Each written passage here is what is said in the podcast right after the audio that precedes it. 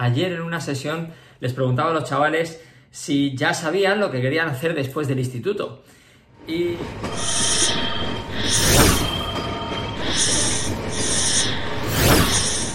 Y había algunos que sí y otros que no. Los que sí, los que sí que lo sabían, respondían más rápido, más fácil, y se notaba, se percibía una seguridad.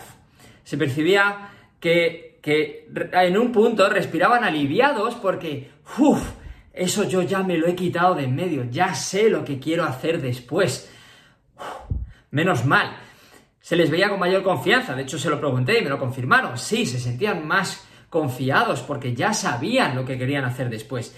Y había un punto que se percibe que llegan a sentir incluso un punto de superioridad sobre los, sus compañeros que no lo saben todavía. Es como que yo ya soy más maduro, yo ya tengo las ideas más claras y eso casi casi como que me posiciona en un nivel eh, relativamente superior.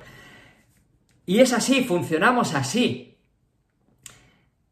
Los otros, los que no lo sabían, los que todavía no tienen ni idea de qué es lo que quieren hacer, estaban lejos de sentir ese alivio, estaban lejos de sentir esa confianza o esa seguridad. Lo que sentían es todo lo contrario, sentían esa frustración, esa ansiedad, esa percepción de que debían, debían saberlo ya, ya debían tener eso controlado y sin embargo no lo tienen esa sensación de que la sociedad les está pidiendo para formar parte, para estar a la altura, que tengan las ideas claras.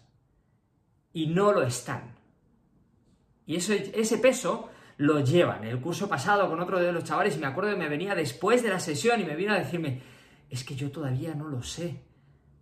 ¿Es normal?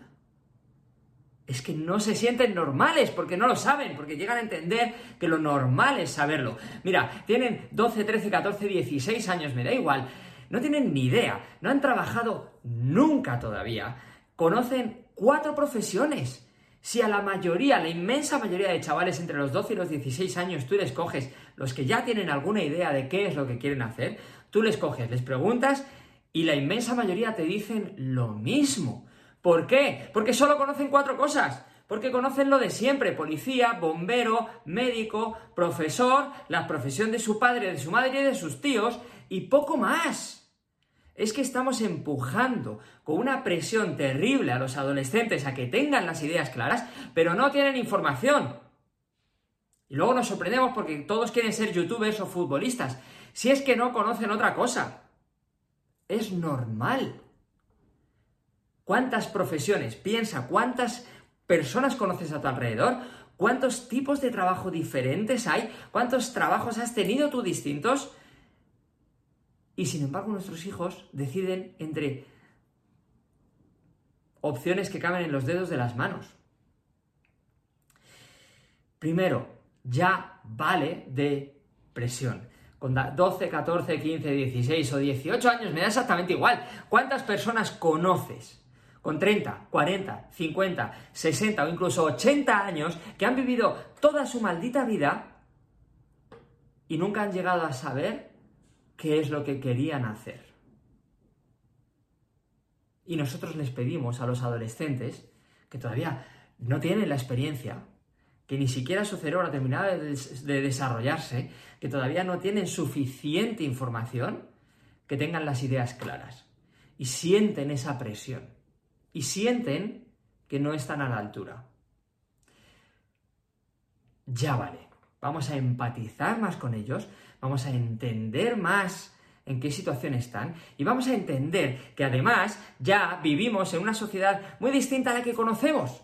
Los que tenemos 40, 50 años esa vida, como nosotros nos hemos criado, ya no funciona. Ahora mismo las expectativas es que los chavales puedan cambiar de profesión incluso varias veces a, lo largo de su vida. De profesión, no de empresa, no de puesto dentro de la empresa, no un ascenso. De profesión totalmente. Entonces, yo pido un poco de relax en ese ámbito. Es normal que nuestros hijos todavía no tengan las ideas claras dales más información, dales todos los inputs, todos los estímulos posibles, que se enfrenten y que conozcan más cosas desde la curiosidad, no desde la imposición. Tú les enfrentas y si quieren profundizar, que profundicen. Y si no, que no lo hagan. ¿Vale? Y poco a poco, con el tiempo, ya irán teniendo ideas. Pero de la búsqueda, la búsqueda sin ese punto excesivo de presión, la búsqueda desde la curiosidad, la búsqueda desde escucharse a sí mismos, será mucho más productiva y será mucho más fácil que encuentren algo que realmente les guste, que realmente quieran y que eh, realmente, por tanto, porque cuando te gusta algo y quieres hacer algo, tienes ese interés, realmente puedan ser buenos, muy buenos en ello. ¿Vale? No a decisiones precipitadas, no a decisiones con muy poquita información, no a decisiones entre un rango muy estrecho de opciones cuando hay un millón de opciones ahí fuera. Sí a la empatía, sí a esa comprensión, sí a darles más información, sí a ayudarles a enfrentarse a más estímulos para que tengan muchas más opciones de encontrar lo que realmente quieren.